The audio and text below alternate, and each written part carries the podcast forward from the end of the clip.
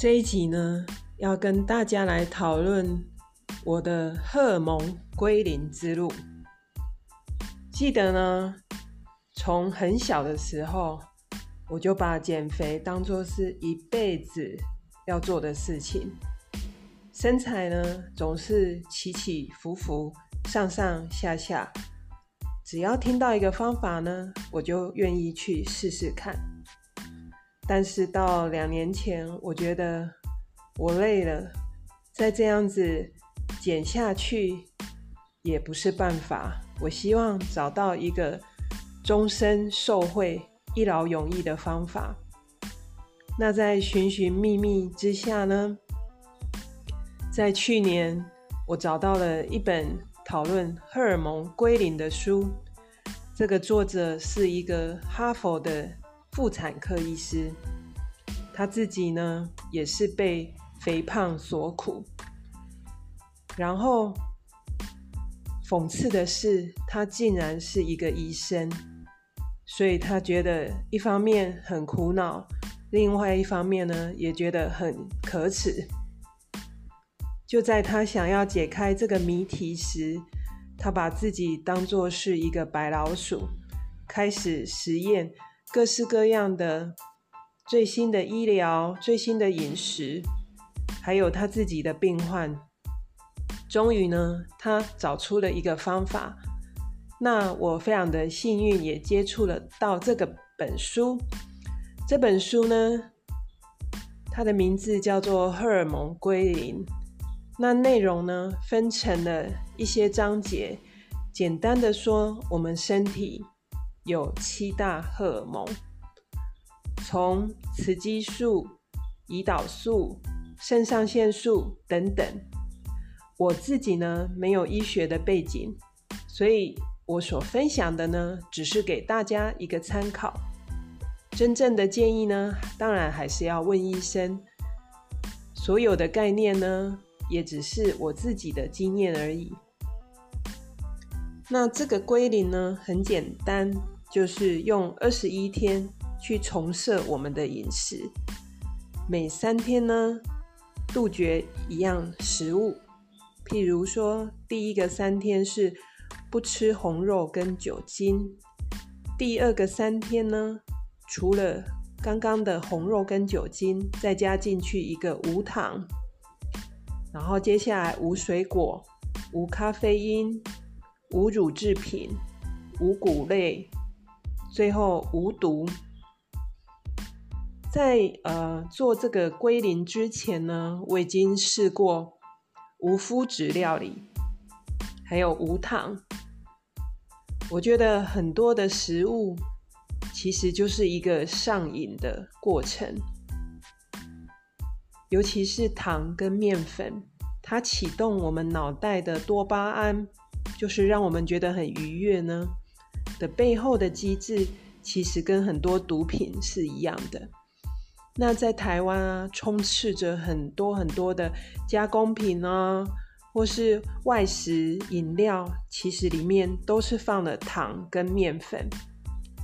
我记得有一次我去一个夜市，就在夜市的十字路口，我抬头望去，全部都是面粉的制品，从红豆饼。烧饼、水煎包、蛋饼，台湾的饮食大大小小几乎都是用面粉去制作，因为呢，面粉是最容易取得、便宜的材料。那我们吃下去呢，就会觉得很满足、很开心。我以前呢是个十足的面包控，只要有经过一家新的面包店。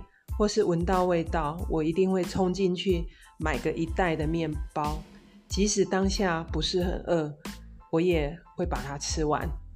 就这样子啊，自己的身材从五十五公斤一直增加增加到某一天来到了六十五公斤，但是呢，自我感觉还是良好，因为美食的诱惑实在是太让人难以抵挡了。所以归零呢，一开始遇到无糖无面粉的时候，我自己其实已经有一些经验了。第一次要戒断这些食物是最难的，但是呢，当你忍耐三天七十二小时之后，跟这个食物有关的荷尔蒙就会被重新归零，回到它正常健康的样子。我记得我在戒咖啡因的时候是最困难的，因为已经习惯咖啡因的香气、口感。在一早可以带给自己那种振奋的感觉，没有咖啡好像一整天就开不了机。那台湾呢？现在到处也都是卖着咖啡，每个人其实都已经中了咖啡的毒了。所以在我帮助朋友做这个归零的时候，发现除了面粉很难戒之外，咖啡因也是最难戒的。整个台湾社会好像都忘记什么叫做不需要咖啡因就可以度过精神抖擞一天的样子。也因为咖啡因大量的摄取，导致我们的肾上腺也出了问题。很多人到该睡觉的时候都不用睡。我记得几年前呢，我可以一直喝咖啡，然后整晚。不是去夜店呢，就是熬夜，可以整晚都不睡觉，无视于荷尔蒙对自己的抗议。所以这二十一天呢，是一个很大的挑战，但是呢，也对我们的身材健康产生一个很大的影响。我记得去年九月，当我做二十一天的归零之后呢，我的腰围居然少了八公分。我真的觉得非常非常的兴奋开心。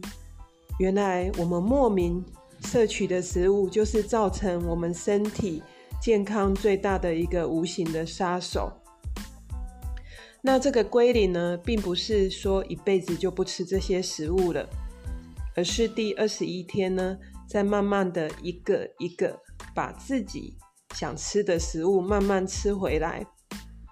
我记得第一次当我做这个戒断的时候，戒断完我第一个吃的食物是 cheese，吃下去呢不得了了，整晚胀气，感觉好像快死掉了。还好我手边有一些保健食品，里面有一些酵素，赶快服用呢，就终于稍稍的缓解。那您会问，为什么以前吃气食没问题，现在居然就有问题了？因为呢，当我们身体长期摄取一个食物，尤其是让我们发炎的食物的时候，身体的警报系统已经出现问题，所以所有的反应它相对的也就都不见了。那这样子的视而不见，并不代表我们是健康的。只有当你透过一段时间戒断之后，你再回去摄取，你就会知道这个食物对我们身体产生了多大多大的影响。另外呢，咖啡也是我一个非常有感觉的食物。当我开始不喝咖啡之后呢，我发现我的睡眠达到另外一个新的境界，就是睡的时间。不一定增加，可是深度变得很深。起床呢，那种恢复的感觉是不一样的。我觉得这这样的睡眠才是真正的极致睡眠。那睡得好一段时间呢，又想要喝看看咖啡。每次一喝呢，可能一天没感觉，第二天开始睡眠又开始进入一个乱七八糟的状况。并不是每个人喝咖啡都会像我这样，就像我的另外一半呢，他怎么喝，早上喝、晚上喝，他都不会有感觉。可是呢，我只要一天过量呢，不得了了，我的睡眠就会进入一个很可怕的状态。所以呢，大家可以拿自己的身体试试看，三天不吃一个食物，第四天呢，慢慢的把它吃回来。用心的去感受这个食物对你的影响，我相信你会有一个很大很大的发现。因为外面的再多的实验，他们都不是拿我们自己来当实验。那透过这个归零呢，让我们可以戒断很多的东西，不只是食物、人、关系，也是时常会让我们上瘾，或是 FB，或是逛街买东西。我们其实对很多东西都是呈现上瘾的状态。那三天呢，不要吃一个东西；三天不要去想一件事，不要接触一个人，让我们回到那个最初最原始的状态，然后让我们好好重新认识自己。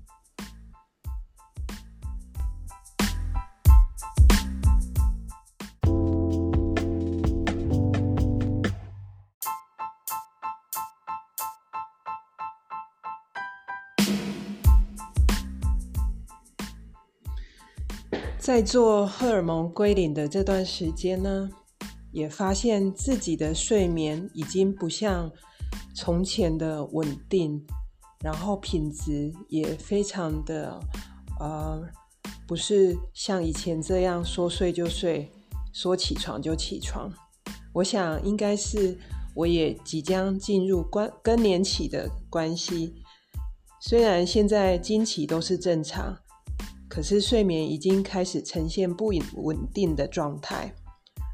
那这一年呢，我也花很多的时间、精力去专注在自己的睡眠。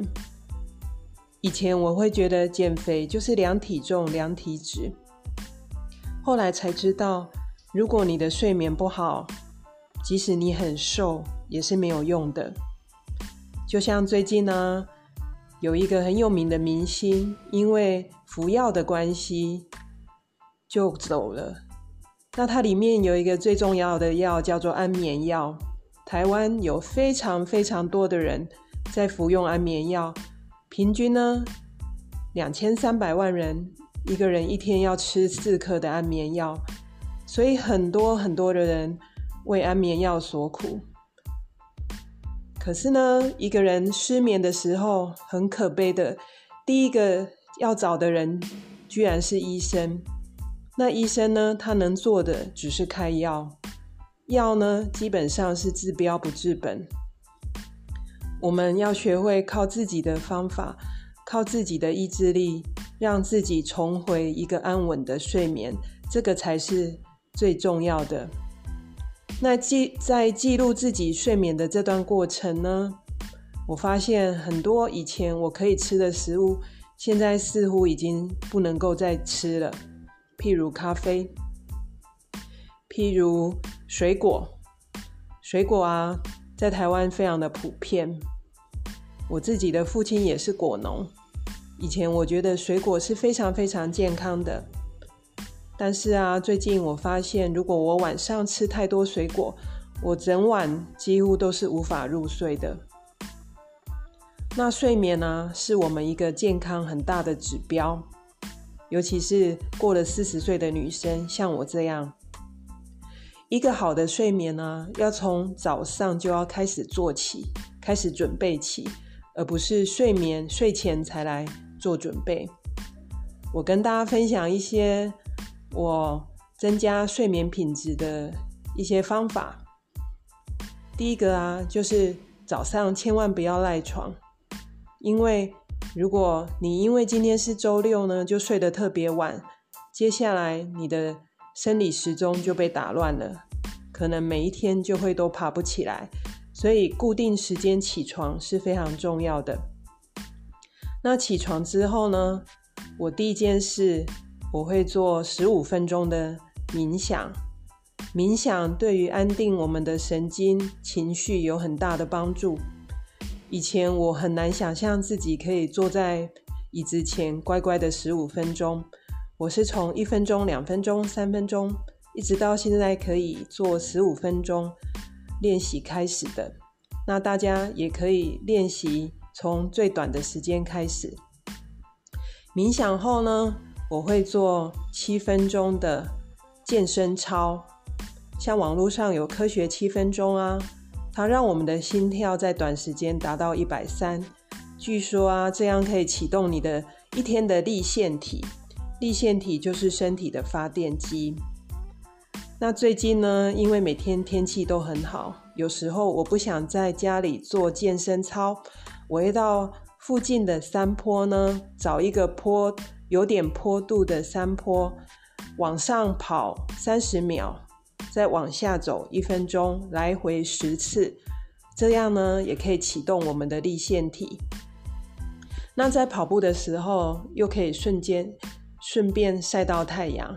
因为晒太阳的同时，可以增加维生素 D 的生生成。维生素 D 呢，是人体的一个很大的荷尔蒙的维持的一个机制，它负责主宰很多荷尔蒙的生成。所以，如果你一天太阳晒不够呢，也会影响到我们的睡眠。那白天的饮食呢，尽量采取低碳。什么叫低碳饮食呢？就是让自己的碳水摄取不要超过一百公克。如果你吃个面包啊、蛋糕啊，再来一杯珍珠奶茶，可能就超过一百了。因为呢，高碳的饮食会导致我们的血糖增加。我以前啊，血糖随便都是一百多，现在呢，已经降到八十几了。有机会再跟大家分享血糖的这个部分。所以白天的饮食尽量采取低碳的饮食，然后下午呢，尽量尽量让自己晚餐在五点前结束。我以前呢会八九点、十点才吃晚餐，就会发现整晚都睡得不安稳。所以现在五点后呢，尽量就是只喝固体的食物。然后晚餐后呢，如果可以去散散步是很好的。只要二十分钟呢，它可以让我们的身体的很多荷尔蒙呢进入到睡觉前的准备状态。所以我通常五点半到六点半就是一个散步的时间。然后晚上啊，尽量不要看三 C 的产品，因为蓝光呢也会影响我们的睡眠。所以呢。然后最后就是九点十点，就让自己躺在床上准备睡睡觉。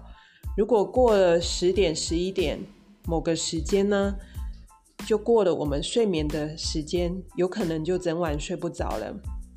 我曾经看过一个报道啊，我们的肝脏它的运作时间是十点到凌晨的两点，这四个小时，就像我们都想要瘦下来。脂肪的分解也是在肝脏运作的。如果这个时间都不睡觉，你怎么可以期待你可以变瘦呢？那肝脏就是身体一个很大的排毒工厂。如果这个时间好好的睡一觉，保证隔天身体会神清气爽。